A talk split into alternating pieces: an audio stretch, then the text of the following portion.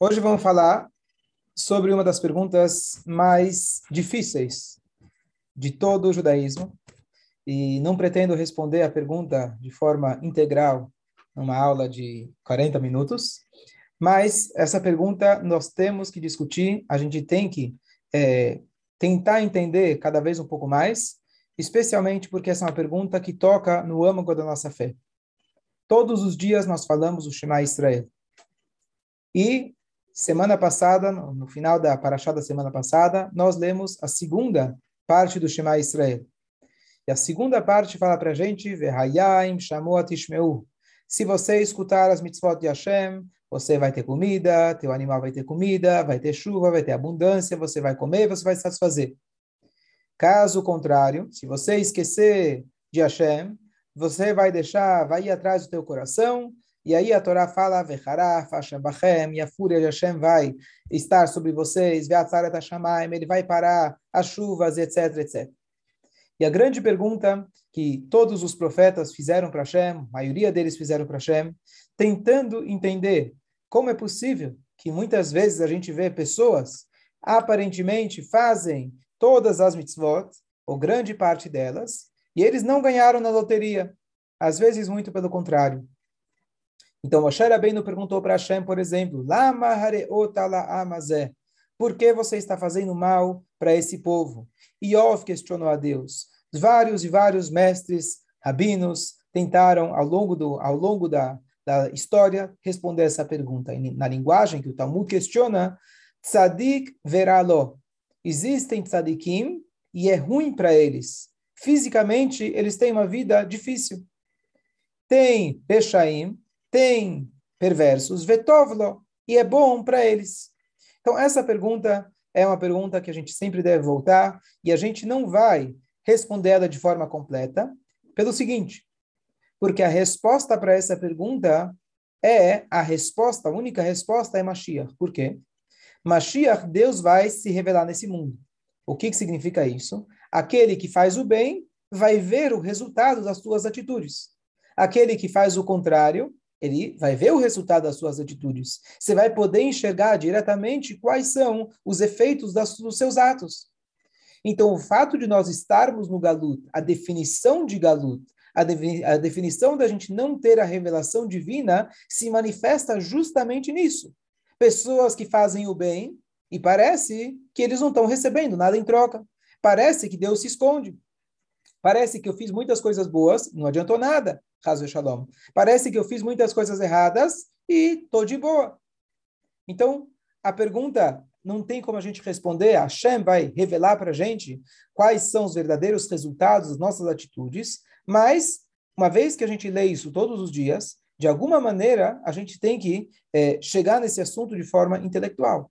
Será que dá para a gente entender, reinterpretar, interpretar as palavras da Torá que constam textualmente que alguém que faz o bem vai merecer o bem e vice-versa? Então, eu vou explorar algumas ideias que elas, o principal dessas ideias não é tanto responder essa pergunta tão difícil, mas é mais a gente conseguir tirar algumas lições para a gente entender o impacto das nossas atitudes. Então, começar com uma história. Uma vez chegou um homem que ele levava uma vida extremamente contrária, exatamente o contrário do que a Torá espera. E ela, ele chegou para desafiar o mestre, o rabino.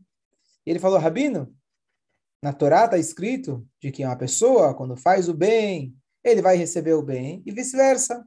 Eu quero te contar, eu faço tudo de errado e a minha vida é maravilhosa.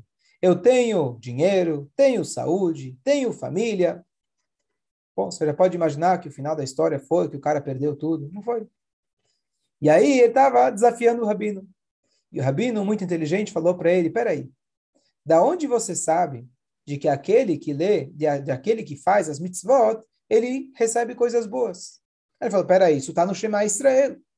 Ah, Shema Israel? Como você sabe do Shema Israel? Ah, antigamente eu falava a ele. Falou: tá vendo? Deus já está te pagando à vista. Então, o mérito de uma mitzvah, e aqui vem a resposta mais clássica de todas, que a gente diz, aqui nós não enxergamos o mapa completo. Aqui é apenas uma passagem para o mundo vindouro.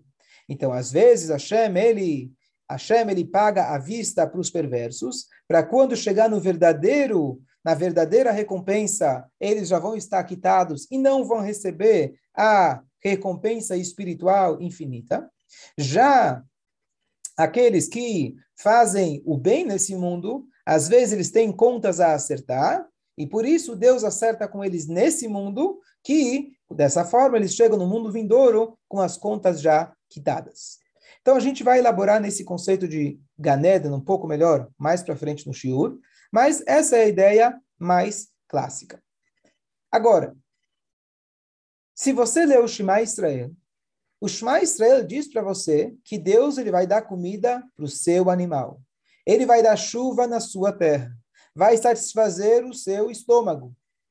Isso é no Ganeden? Isso é espiritual? Ve'ayim chamou a Tishmeu. Se você escutar, eu vou dar para você chuva.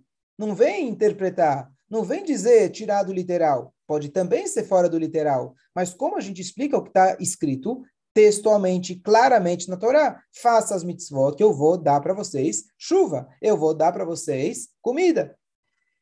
Então, como a gente explica isso?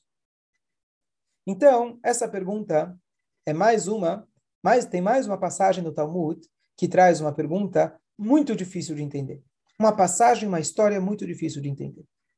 Qual é a história? A história em Masechet Kiddushim, página 39b. A Gemara conta o seguinte episódio. A Gemara está lá comentando sobre as várias é, formas que Deus ele vai retribuir no mundo vindouro, nesse mundo e assim por diante. Então, aconteceu o seguinte episódio. Uma vez tinha um pai que ele mandou o seu filho fazer a mitzvah de espantar a mãe e pegar os filhotes. Então vamos abrir aqui um parênteses. A Torá fala para gente de forma clara sobre essas duas mitzvot, leman yarichun yamecha, que você vai prolongar os dias da sua vida. Quem lembra, a gente falou isso não faz muito tempo no shiur de honrar os pais. A Torá fala para nós para que seus dias sejam prolongados. E aí eu expliquei no último shiur por que justamente essas duas mitzvot. Então, por um lado, a mitzvah de honrar os pais é uma das mitzvot mais difíceis, porque nunca você vai conseguir falar, eu já fiz a minha parte, e a gente trouxe exemplos para isso. Eu já honrei, não tem começo, meio e fim. Isso é uma obrigação constante. Por outro lado, a mitzvah de espantar a mãe é uma mitzvah que é difícil de acontecer, mas se acontece, é fácil de cumprir, porque não tem custo nenhum. Simplesmente espanta a mãe e pega os filhotes. Pelo contrário, você saiu ganhando os filhotes e você não teve custo nenhum. Qual que é o ensinamento? De que se a mitzvah mais difícil e a mitzvah mais fácil, a Torá garante vida longa, você deduz que todas aquelas que estão entre as duas, é claro que você vai ter uma vida longa. Essa é a explicação que a gente falou da outra vez. E agora diz para a gente Aguimará, uma vez um pai mandou seu filho, ou seja, a mitzvah de Kibudavaem, e subir até a árvore e pegar e espantar a mãe, diz Agmará. A criança subiu e, quando estava descendo, ele caiu da escada e morreu. Diz Agmará, por esse episódio, uma das opiniões, por esse episódio, um dos maiores sábios da nossa história abandonou o caminho de Torá e Mitzvot. Quando ele viu isso, ele viu que aquela pessoa, aquela criança que estava simultaneamente cumprindo as duas mitzvot que a Torá garante para você vida longa, e ele morreu imediatamente, então ele falou: Eu não acredito mais na Torá, e ele se tornou, o nome dele era Elisha Benavuia, e ele se tornou o, recebeu um apelido de Acher, outro, e eu já dei também um shur a respeito dele, que tem outras, outros episódios que aconteceram que é, provavelmente corroboraram com essa decisão dele. Mas essa é a passagem do Talmud. Diz o Talmud, o neto desse Acher, o neto desse Acher, estava sentado na sinagoga e ele trouxe uma explicação. Essa explicação não foi depois do episódio, essa explicação do neto dele foi anterior ao episódio. Qual é a explicação que ele tinha dado e o Aher não tinha ouvido? que, aliás, esse Elisha Benavuia, esse Acher, era avô desse homem que falou o ensinamento. O nome desse, desse homem era Rabi Yaakov.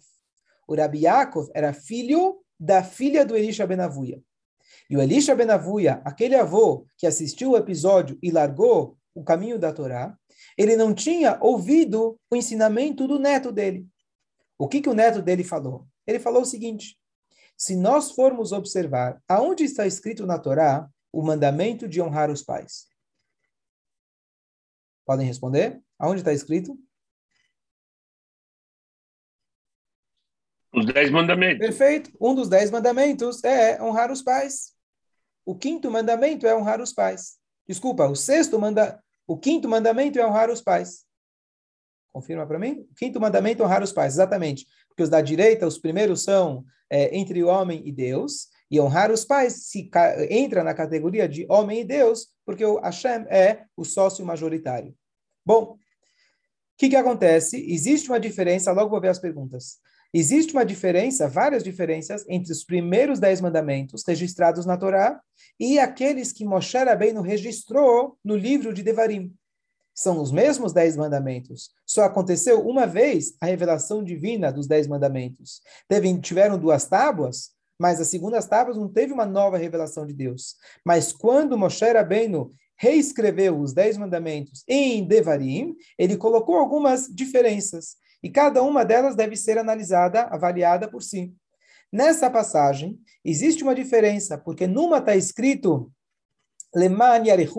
para que seus dias possam ser prolongados, e na outra, Moshe Rabbeinu acrescentou Lemani que seja bom para você. Então, diz o Rabi Yaakov, nada é por acaso, se a gente encontra uma diferença de palavras entre os dez mandamentos que foram ditos por Deus e recapitulados por Moshe, então ele diz, dessa redundância, a gente aprende o seguinte, vou ler as palavras dele. Ele fala o seguinte, é, Arichut Yamim, é, Lemani Arichun Yamecha, é, é, desculpa, Lemani Tavlach, para que seja bom para você, para o mundo onde tudo é bom para que seus dias sejam prolongados para o mundo que ele é completamente cumprido. Estou tentando traduzir é, literalmente. Ou seja, a redundância e a diferença, a diferença das palavras indicam a gente que não está se tratando sobre uma vida física, e sim letovlar, que vai ser bom para você, não necessariamente nesse mundo. Então, essa é a opinião do Rabi Yaakov. Até aqui, tá claro? Deixa eu só parar para é, as perguntas. Então, mas novamente, onde a gente está, onde estamos agora, tentando entender como é possível que é, não temos o Sahara, às vezes, é, visível a recompensa nesse mundo, e a gente elaborou um pouquinho no conceito no Olam como está na história da Gemara, de que mesmo uma pessoa que ele cumpriu as duas mitzvot, onde que constam claramente na Torá, que teria vida longa, o, a interpretação foi que seria vida longa no mundo vindouro. Ok, então, vamos passar agora para uma explicação, então, é, talvez menos conhecida, mas super fácil de entender. A explicação é a seguinte: se a gente observar algumas coisas da primeira parte do Shema, elas se repetem na segunda parte do Shema. Por exemplo, toda a ideia da primeira parte do Shema é amar a Deus, fazer o que ele pede. Sirva com todo o coração, com toda a tua alma, etc. Então está escrito Bechol levavcha uvechol nafshecha, depois está escrito Bechol levavchem uvechol nafshechem. Está escrito Kshartam leot aliadecha ve'ayuda totafot beninecha, amarrarás como sinal, e está escrito Kshartem otam leot alietchem ve'ayuda totafot beninechem. A mesma coisa no plural. Então, os sábios avaliam, a, analisam qual é a diferença entre a primeira e a segunda parte. Então, a diferença mais clara são duas. A primeira, Deus está falando para você servir Ele com amor, a primeira palavra já diz ve'ahavta, amarás, e a segunda fala com o tom de reverência, temor. Ve'ayim, shamot, ishmeu, se você escutar, tarará, e aí a Torá fala num tom, digamos assim, mais severo. Essa é a primeira diferença. Segunda diferença, a primeira está na linguagem singular e a segunda está no plural. Ve'ahavta, você deve amar. Ukshartam, você deve, certo? Vocês devem, vocês, mas no, no, singular, cada um de vocês deve amarrar o, o e assim por diante. Já a segunda parte, ve'ayim shamoa tishmeu, falando no plural. Qual é a diferença entre o singular e o plural no nosso, no nosso shiur? Então, a, a segunda explicação, agora não falando do Olam é que Hashem ele promete, se vocês de forma coletiva fizerem as mitzvot, vocês vão receber a sua recompensa aqui na terra. Então não basta você dizer, bom, eu fiz minhas mitzvot, por que não choveu para mim? Não tem como chover para você e, não cho e chover para você e não chover para os outros. Apesar que tem histórias, tem exceções na história. Mas essa explicação diz que as, a promessa de Hashem está muito clara. Ve'ayim chamou a Tishmeu. Se o povo como um todo escutar as palavras de Hashem, aí sim ele garante para a gente as coisas boas. O que, ainda aquela pergunta inicial que eu falei, filosófica, difícil da gente entender, que nem sempre ao longo das gerações a gente enxergou isso. Tivemos gerações que aparentemente faziam Torá e mitzvot e etc., e ainda ocorreram desastres ao longo da história. Então, por isso não tem como a gente entender de forma completa. Os caminhos de Hashem não dá para a gente entender. Mas dá para entender de forma geral que esse é, digamos assim, a regra, tem a exceção da regra, aparentemente, que a gente não entende. Mas a regra, de forma geral, é que o julgamento divino em relação às chuvas, especificamente a comida, alimento, é um julgamento genérico. Claro que Hashem, ele também ele faz um julgamento individual, mas quando a Torá está dizendo para a gente essa promessa, essas promessas de comer, de chuva e etc., é uma promessa que depende do coletivo. E aí é muito difícil a gente fazer esse cálculo, por quê? Porque o cálculo de Deus não é quantitativo, ele é qualitativo. Como você vai saber, ah, vou julgar a maioria do povo é tzadikim?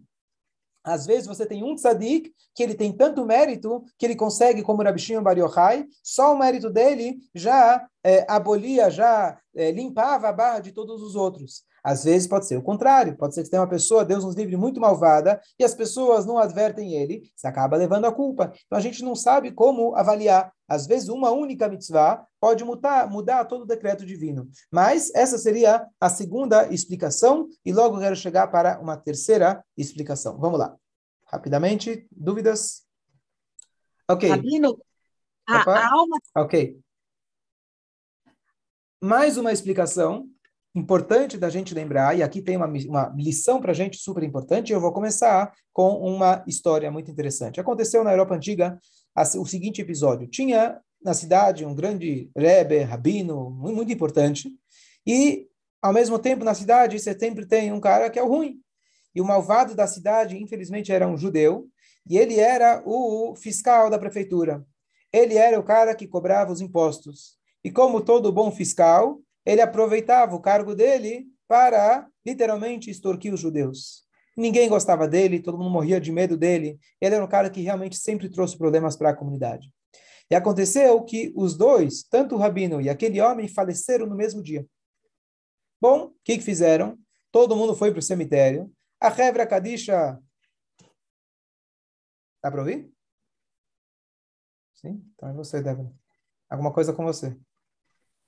Então, a Hebra Kadisha e todo mundo fez fila para prestar as honras para o rabino, e o homem lá foi deixado no canto. Né? Quem é que quer enterrar um cara desses?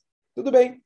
No meio que eles estavam fazendo lá a cerimônia, chegou um grupo de ladrões e todo mundo saiu correndo.